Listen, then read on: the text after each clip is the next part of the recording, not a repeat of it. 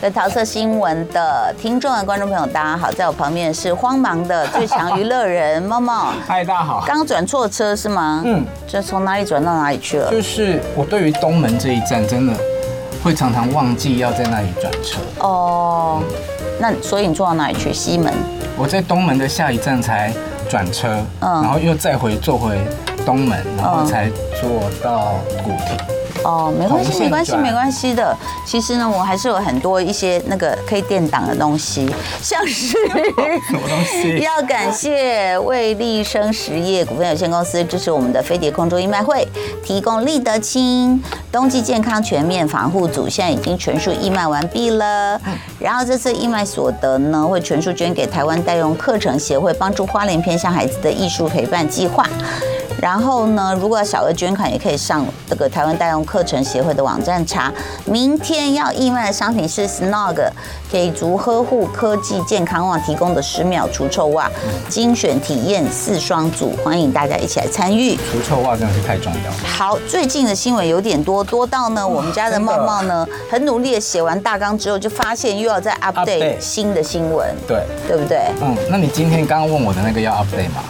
我觉得先先讨论你讲的这个好了，好，这个事情蛮大的。许若瑄离婚了。对啊，我昨天以为又是网络乱传。嗯。然后我说，哎呦，我昨天又给人家乱传哦，然后就一直扫，一直扫，扫到他自己发的声明，我才确定这件事是真的。这个新闻是从《镜周刊》先披露的，然后说他们在上个月的时候就已经签字离婚，然后接下来就开始各个不同的其他的媒体转载。到了昨天晚上还是傍晚，他就发了声明，对，共同声明嘛，嗯，就说共同声明是说我们尽了最大的努力，仍克服不了双方的差异。对，嗯。双方的差异，然后经过深思熟虑沟通，理性友好的协商，好像婚姻据点。然后当然他们也提到了，就是说他们最爱的人就是他们的小孩，对，Thornton 一起担任他们共同监护的父母。对对对对，然后就是其实我就觉得很心疼啦，就是说怎么讲，我一大家看到。呃，当然我相信她老公也是，就双方都是有付出努力的啦。嗯、那我讲的心疼，就是大家还记得 Vivian 就是生小孩的时候，好像一百三十八天卧床，卧床，因为她是高龄产妇，嗯，然后她还有子宫闭锁不全，嗯，这个意思是说小孩容易滑下来的，所以她就要一直躺在床上，嗯。然后当然还有包括可能我觉得要想就是还要持家，嗯，然后还有就是呃就是还有老公前一任婚姻的小孩，他也照顾得很好，那所以我觉得，然后他又要照顾你的事业。其实我们呃小时候印象中的徐若瑄，嗯，就是哦很很撒娇，讲话都娃娃音的女生，嗯，但她这几年不是整个画风转变，人设变成了钢铁 V 吗？对。我觉得那个钢铁 V 才是他真实的内在的自己，就他很有韧性，然后 EQ 很高，然后又很坚强。我其实呃去年还是前年，就是他要办演唱会之前，我跟他做了一个人物的专访，嗯，然后我们其实我想要擦边球的去问当年他拍。啊，比较性感的写真集跟电影的嗯。事情，嗯，他非常技巧性的回答，就是说啊，那一段过去其实对他来说并不是一段快乐的日子，哦，就把四两拨千斤就不想聊的意思啊，对啊。但是他那句话让我觉得就是说，嗯，也许当时他做这些这个决定，嗯，并不是他自愿的，他可能承受着一些压力，压力，公司啊或者是什么大人叫他。对，不过我觉得东方跟西方的那种某些价值观还是差很大哎。嗯，你看那人家那个法国那个那那什么疯马秀，人家在那边演，然后就那你说那个 Blackpink 就会被，就是还有去看的也看的也少到，然后再来其实多久以前呢，人家那个所有的就是。嗯，当然你不能扯到西洋油画了，但是其实演艺圈里面就是很多女星大胆挑战的一些角色都是正面全裸，也是什么什么，然后嗯，好像西方女生就比较没有那么多的，even 像是那个 Emma Thompson，大家想她也就是应该六十了，艾玛汤，她去年吧有一部片，那个理性与感性的女，对对对对对，你看她那么知性，她也得过这个剧本奖嘛，然后也得过很多的影后奖嘛。他好像去年有一部是不是叫《高潮什么先修班还是训练班什么的？嗯，他最后一个镜头就是全裸面对镜子，在审视自己的身体，就是在讲说，对于自己女性的，就是这是我的身体，然后我我想要善待我自己的性欲，我面对我自己的欲望，然后我看着我自己的身体，他觉得这是很自然的一个镜头，然后就让它发生了。那你要想，她是几岁的一个女人，她绝对不会像一般的女性，就是说，哎，我要有角度，要有滤镜，要有什么的。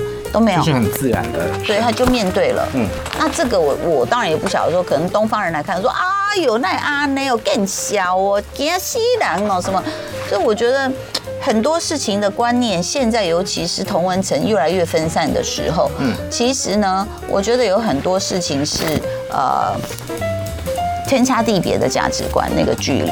嗯，那我觉得女性有时候也就是。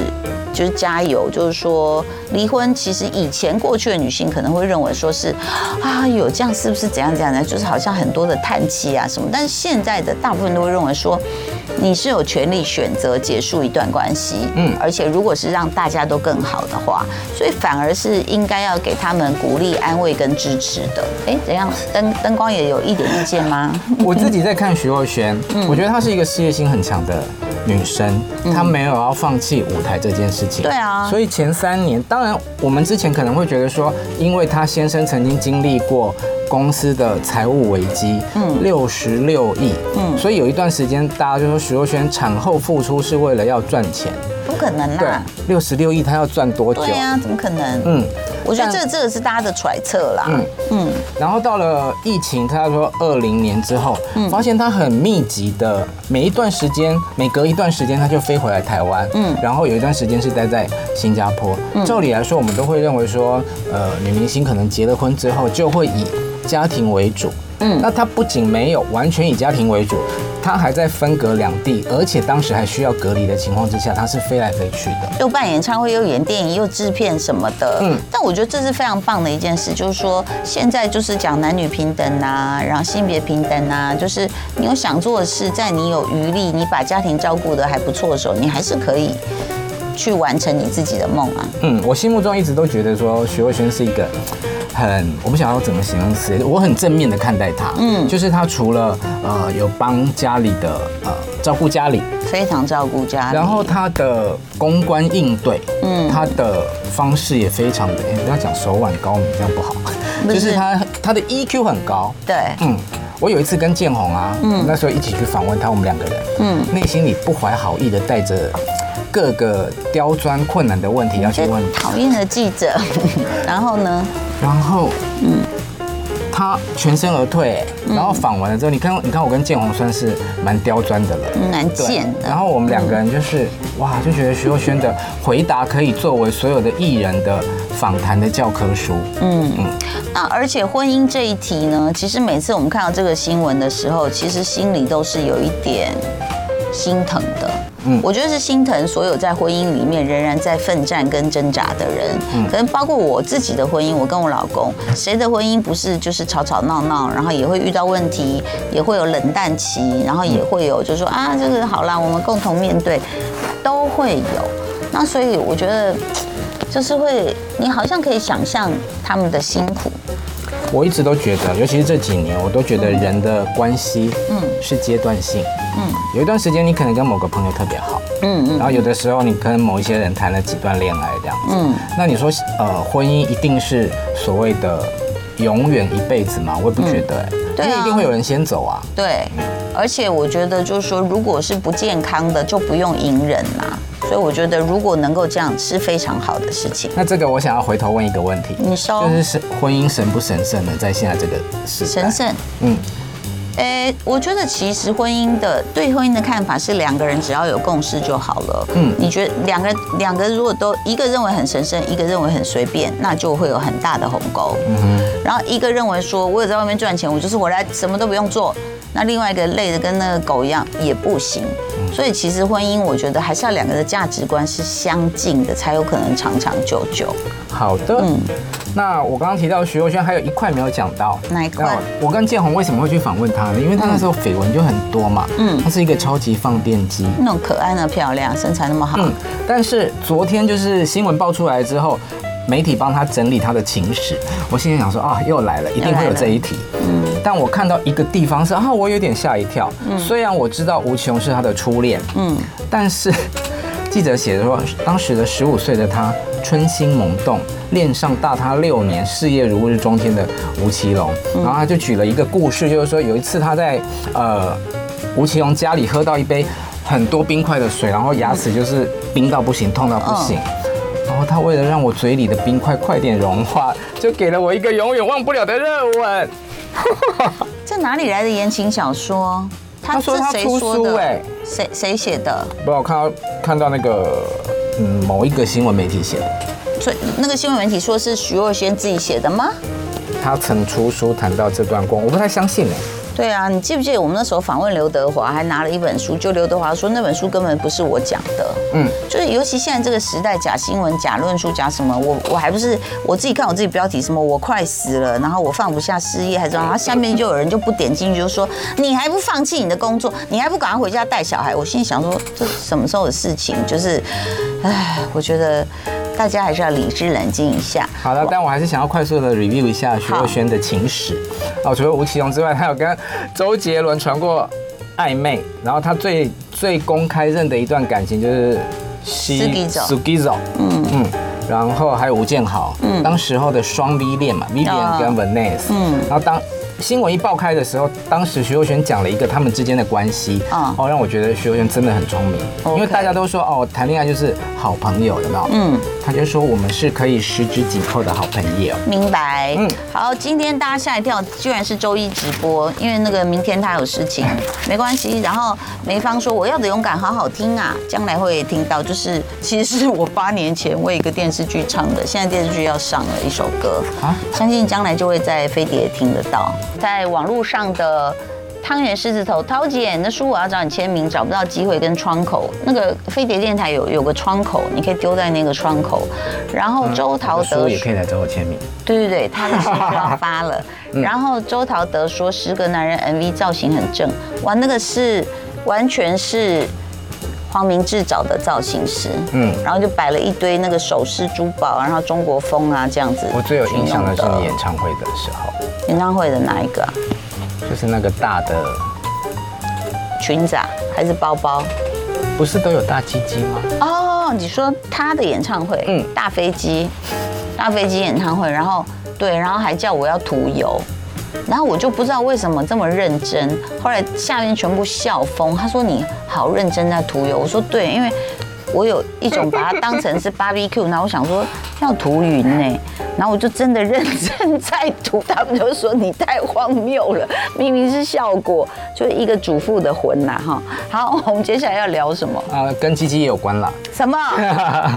炎亚纶。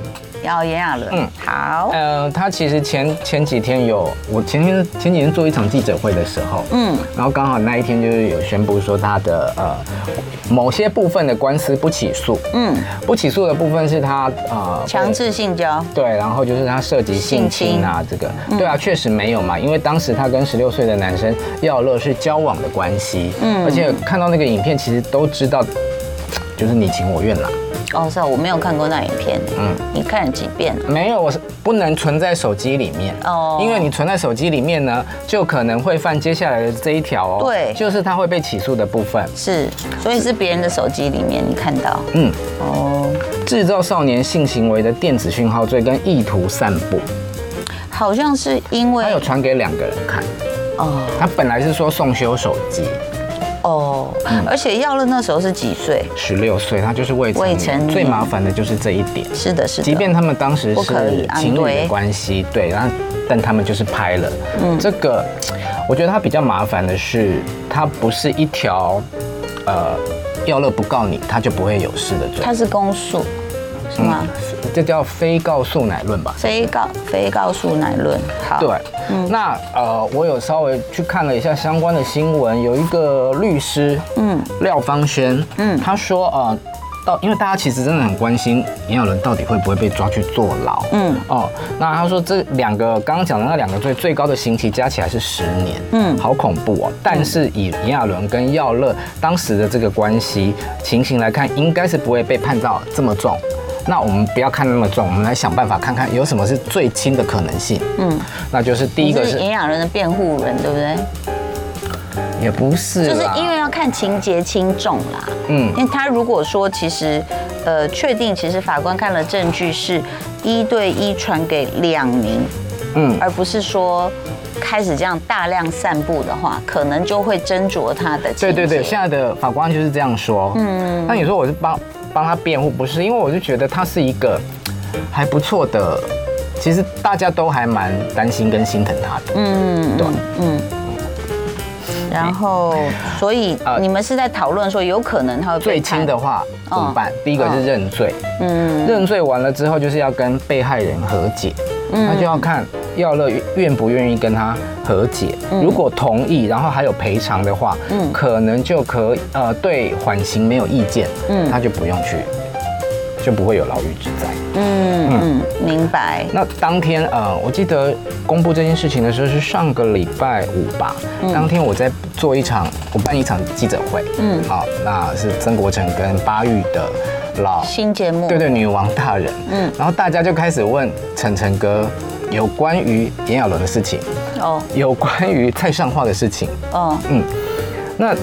我在旁边看啊，因为我以前也是记者嘛，嗯，那现在就是一群记者，是我是当公关在接待他们，对，那我就发现大家在问问题的时候呢，有人说，哎，你个对炎亚纶不起诉有什么看法？嗯，我心里就会想说，这问题没有问清楚，对，没有问清楚，嗯嗯，所以接到曾国成的耳中，他可能就是认为说什么事情都不起诉。哦，我不知道啦，但我觉得有这样的可能性，嗯、所以他才会讲了很长啊，就是说哦会邀请他来上节目啊，然后另外一个节目也邀请他，但是暂时被他婉拒。是是，嗯、哦，OK，对，所以要小心呢，因为有时候我们也很困扰，你知道，明明是我们一个这个产品的发表会，然后就开始铺天盖地所有最近的新闻说，那桃姐你的看法，桃姐你的看法，我最远还被问到红海股票最近你觉得怎么样，我都这样，嘿。你知道吗？就各种政策什么都在问呢。你知道我们以前当记者的时候啊，嗯，就是我想要问什么就问什么嘛，都不喜欢问跟主题有关的。对，因为长官就是交代说，你问主题有关的，就是在帮他们宣传。我们要跑新闻，我们不要宣传。现在角色互换啦，我现在的工作就是要宣传跟宣传。所以当他们一直离题的时候，我心里想说，好了吧，孩子们，你不要再问了。你正是人生的修行呢，换位思考。现在，我现在是菩萨。哎。好，呃，Skywalker 在奥地利耶，哎呦，早安，Good morning，Rayson，Rayson，造型漂亮，哎，谢谢。那史丹利都不会说话，说我是华航，华航座上长。华航是这个颜色吗？好像上某某上半身还是什么的。但你好厉害，我没有办法驾驭这个紫色。真假的？嗯，我好怕紫色哦。全部都紫色，我很喜欢紫色，也是因为我女儿啦。然后 Angeline，我也觉得亚伦是一个不错的青年。还有一个这个念尼吗？尼雨雨，我是听广播有现场声音马上进来的，超爱现场直播。高伟成要桃子签名，可以书拿到飞碟，谢谢，请柜台交给我，谢谢你。Angeline 说他觉得亚伦真的是一个不错的青年，但是呢，嗯啊、呃，这个风波所造成对他事业的影响，包括他在二零二二年获得的十大杰出青年这个资格被撤销。好像必须吧，因为杰出青年，你知道这种奖就是很要求品格上的那种洁白无瑕。嗯，然后很多节目都暂停了嘛，广告被撤下来啊。嗯，副业好像是茶饮店吧。嗯，前阵子也最后一间也宣布关掉。嗯嗯嗯嗯，好，加油。好，最近呃需要加油的还有五月天啦。哦，五月天。我们上个礼拜有聊到他们卷入了被。大陆的网友说是假唱的这个风波。是，那为了要证明清白，他们就是在十二月巴黎，嗯，十二月八号，嗯，呃，在巴黎的这场演唱会呢，呃，举办了一个 IG 直播，嗯，然后很快的在好像，呃，他当天是三点多吧，凌晨，对，我好多记者朋友都熬夜看那个直播，真的哦，嗯、感人。我是没有啦，嗯，我有看后面的网络上的某些片段而已啦，嗯，对，这个演唱会是。好好好想见到你的第七十七场，而且是呃这个系列的最后一场。尬的。那阿信有在台上讲说，哦，他们这个演唱会最早的缘起是一个呃线上演唱会。嗯嗯嗯。就是他在疫疫情的期间，那个时候，嗯，是在高流吗？还是在高雄哪里？不是，他在北台北市立体育场一个户外的拍了一个说都没有观众的影片嘛。对对对对。那。他们这个的缘起是本来跟五月天和香港的歌迷有所谓的五月之约，好像持续了二十年。嗯，那因为到呃疫情的关系，所以就没有办法再飞过去。嗯，那他们就在那一年的五月底办了一场这个线上。当时那个影片出来的时候，大家都很震撼。嗯，因为你就是包下了一个体育场，没有观众，然后就是拍给大家看。对，到了同年的年底，他们就把这个演唱会。改名叫刚刚我们提到的，嗯，好好好想见到你的演唱会，嗯，可是呢，呃，本来是要在桃园唱，从圣诞节开始吧，嗯，结果当时的疫情还是很严重，嗯，他在十二月的那几场，除了跨年之外，嗯，都取延期，嗯，对，对，现在回头看，那时候真的是。我们怎么熬过来的哈？真的是大家都辛苦了。好，Andy Lee 说去五月天的 IG 可以看完整的。请问五月天是在巴黎还是巴黎？Paris，Paris，巴黎。Andy Lee 哈在巴黎，谢谢你的回答。这样子啊？没有，可能我刚刚发音不标准。没有哎，我最近啊很容易把二声讲成三声。二声讲成三声，但我刚刚应该是讲巴黎吧？我我讲了吧？对，巴黎。嗯，好。那因为他们要让大家啊。见证他们是真唱，嗯，所以在这个演唱会的过程中，就有发生很多跟歌迷互动、演唱的时候的互动的情节，嗯，比方说在唱呃“你不是真正的快乐”的最后一句，嗯，重新开始活着，嗯，然后他就是。哦，记者写的啦，说他在深呼吸之后，然后飙高音飙得很热血，嗯，然后也提到了一首很难唱的歌，我心中尚未崩坏的地方，从很低的地方，然后唱到很高的地方。是那个卧不转弯吗？不是，呃，卧不转弯是盛夏光年吧？盛夏光年。哦，好，对，其实反正我看了好几首都很难唱的，还有唱离开地球表面了，阿信就把麦克风递给大家，嗯，就就是为了要证明哦，我麦克风拿走的时候。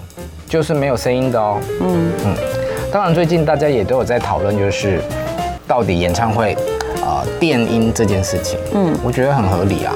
嗯嗯，我我觉得看尤其是唱跳。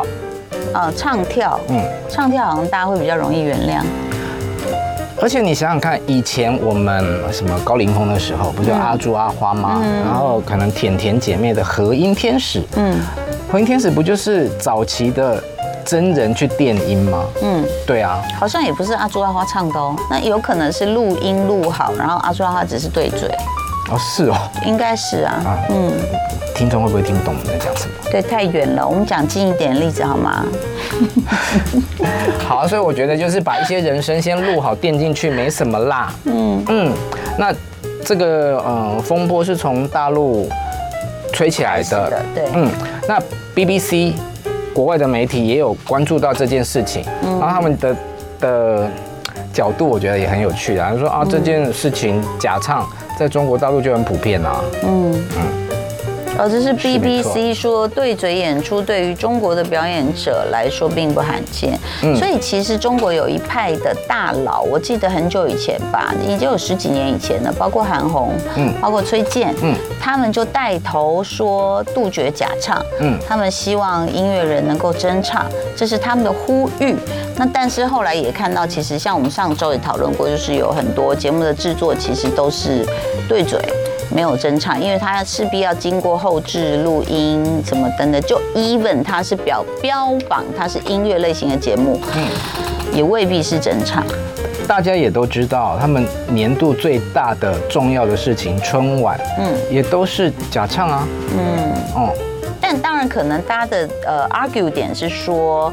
呃，花钱进去跟这我收看电视，呃，不一样。嗯，那但是话又说回来，其实可能五月天它更代表了很多其他，包括创作的价值啊，对于这个时代的很多年轻热血追梦的这些追求。嗯，所以我觉得都有，都是他们的价值的一环。我对于就是我个人是没有很爱听那种那叫什么假唱，在台湾叫什么、啊？呃，对嘴。对嘴。嗯，我不喜欢对嘴。嗯。但是有时候我看到一些那种比较新进的男孩、男女孩跳舞团体那种，嗯、他们真的开真麦的时候，哦，好恐怖哦。你在说，你说恐怖是好还是不好？当然不好啊。车祸现场啊！可是，嗯，因为我我就是跟着我女儿啦，那她就会去找很多的韩团练团时候，嗯，开麦边唱边跳的片段，嗯，你也会吓到，因为唱得好又跳得好，嗯，就他们还是会追求。但是我怎么看很多韩团都是都是对转。呃呃呃，我我刚刚讲的是练习的时候，在练舞室的时候，嗯，那也当然有很多车祸现场，就是在某颁奖礼啊，你这首歌得了，然后一出来就哎唱的荒腔走板的也有，嗯，这些都有。那所以我觉得就是看你个人的状态，还有就是就是个人的追求啦。我在大陆工作的时候，那时候有看过一场演唱会，不是现场，我是看微博的片段，哇。是当红的女团，嗯，的车祸现场，嗯，哇，好好看哦，嗯，就呃，车祸现场，我觉得有几个，一个可能是偶发，就是他本来都很好，但是这一场是因为要不就是比如他坐飞机才刚到，妆都还没补，要忙上上台，嗯，觉都还没睡，或者是有的是有时差，那个状况不好。第二个是公那个音控，嗯，就是哎、欸，真的听不到我怎么唱，嗯，那个那个情况就是我们最害怕的事情，就是怎么办？硬唱啊，只能硬唱啊。还有一种，其实我不太懂这个专业啦，就是在推那个音轨，有时候送出去电视，嗯，跟可能在现场听的成音，嗯。又不一样，像每次在演唱会的时候，我们在小巨蛋采访，嗯，歌手的演唱会，很多时候送出来的声音都写实到哇，好恐怖哦！你就是只听得到 vocal。哦，那是因为你们记者是没有去做一个，嗯，就是不管是修音也好，或是最后送出的成音，嗯，所以会有很多很多的那个啦。就是很多的问号，未必是歌手自己造成的。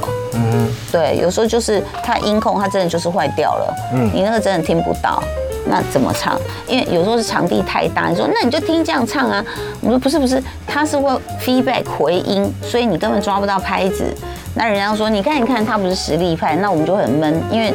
这个东西坏掉了，我不可能唱的跟之前一样。还有一种就是，有些歌手不是在小巨蛋唱，他们就喜欢走延伸舞台，走到最后面的那观众席。听说那里非常的难唱。对，徐佳莹这次她走过去那边，其实是最可怕的就是那个声音会串，会叽这样子，所以到那边可能就有一点点，然后又有来宾的麦克风一起的话，嗯，就会这样。那你们在舞台上面？歌手在舞台上唱歌的时候，嗯，都是听耳机里面的音乐，大部分是这样子。然后你要跟你的音控师要有很有默契，所以后来有些歌手如果是制作单位预算有限，嗯，他不必带，他未必带妆法，他说我一定要带音控，我自己的音控，嗯嗯嗯，因为比如说我知道像是老萧，他听他要听炸掉的那个音，他才会唱出来，嗯，啊，我呢那个录音师。听到我的音量说，桃姐，你知道你只剩一个乐器听得到，可能是贝斯，可能是吉他，我是要拉到很低，嗯，然后我的声音出来，我是这样唱的。但你们没有戴耳机的时候，是听不到舞台上面有什么？听得到，但是它会 delay 啊，哦，因为太大了嘛。你想小巨蛋，它这样这样一直绕来绕去，我还去唱过校园，它是三十秒后我在唱第四句，那第一句回来找我了，跨丢贵了，怎么唱？所以你就会荒腔走板。所以那个是一种综艺节目的干扰，而不是展现你实力的时候。这样子。对，所以我觉得就是佩珊丽说，OK，他是支持歌手的价值跟体验演唱会的气氛。嗯，我觉得大家各取所需，开开心心是非常重要。而且我觉得五月天的创作实力还是不容忽视的。就爱点你 UFO